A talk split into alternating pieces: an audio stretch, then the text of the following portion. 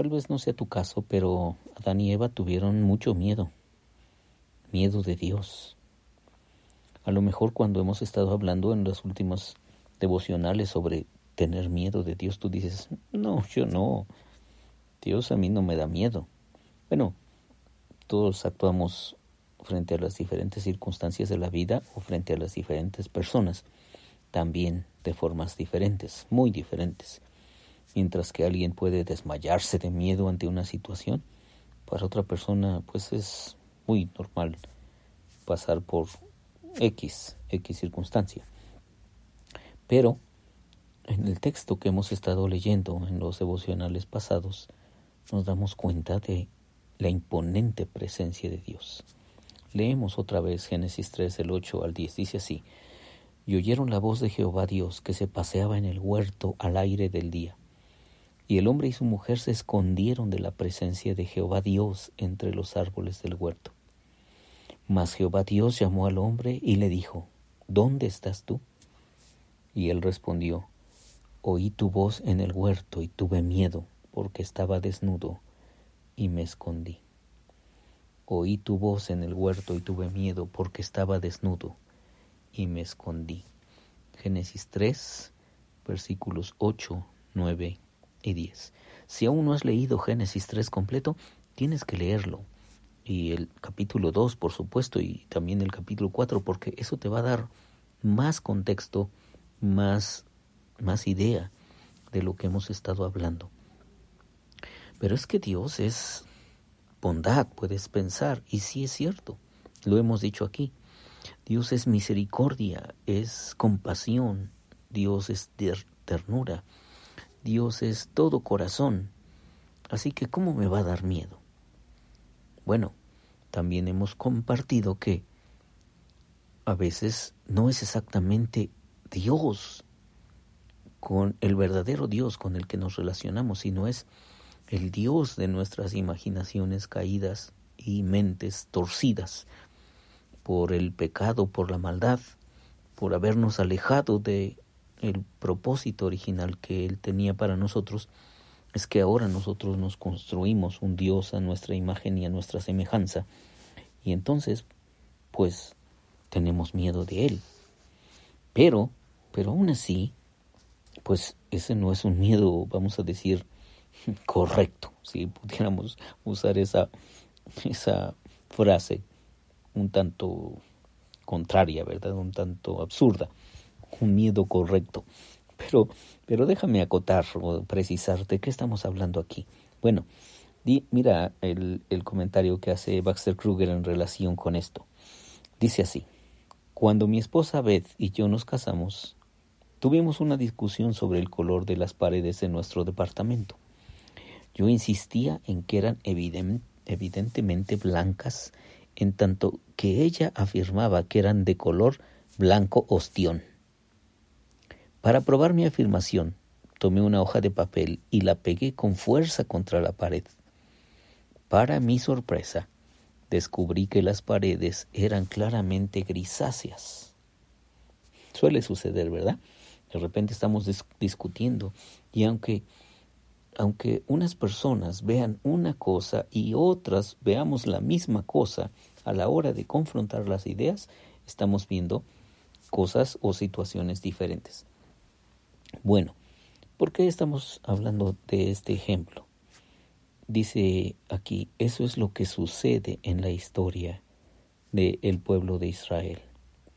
La presencia del Señor pone la hoja blanca contra la pared de la vida de su pueblo y expone al instante toda clase de tinieblas.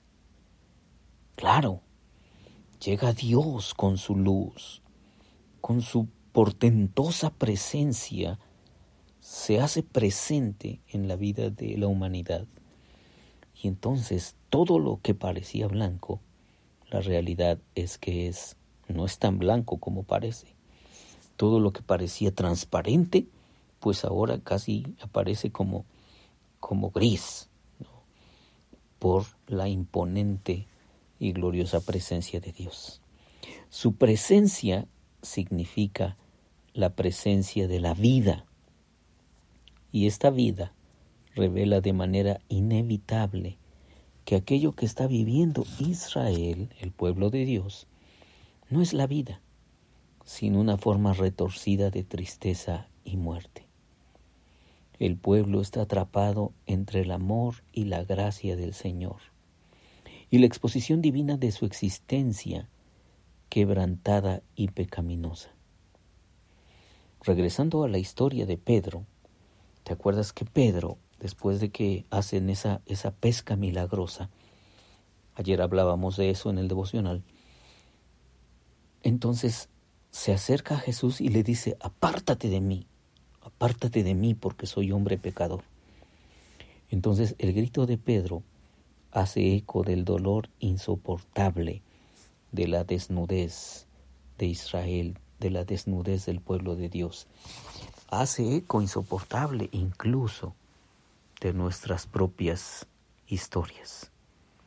Porque es que llegamos a ese punto, a ese punto cuando nos damos cuenta de que la presencia de Dios realmente nos incomoda, nos espanta, nos hace sentir fuera de lugar y no nos gusta estar confrontados por la luz. Claro que no. No nos gusta tomar la Biblia y verla como un espejo en donde vemos toda la negrura de nuestra alma, porque desde nuestra propia perspectiva, pues nosotros somos blancos, somos una blanca paloma, somos seres tan bondadosos. Ayer hablaba con uno de mis vecinos y él me decía, Víctor, es que yo soy bueno, yo soy muy bueno. Sí, Dios es muy bueno, pero, pero yo no le hago nada, nada de mal a nadie. Yo trato con bondad a los ancianos. Yo ayudo, eh, las personas de mi calle.